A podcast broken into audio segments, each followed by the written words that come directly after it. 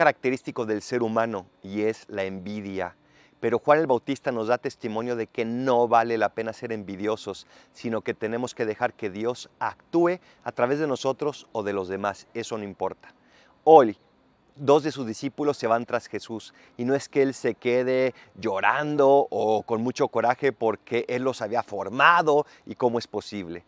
El fin de Juan el Bautista es formar apóstoles de Jesús, no apóstoles de Juan. ¿Qué estás haciendo tú en tu vida? ¿Cómo vas sintiendo esas envidias? ¿Cómo las vas manejando? Ojalá que como Juan el Bautista, haciendo todo con pureza de intención, para gloria de Dios. Soy el Paradolfo, recen por mí, yo rezo por ustedes. Bendiciones.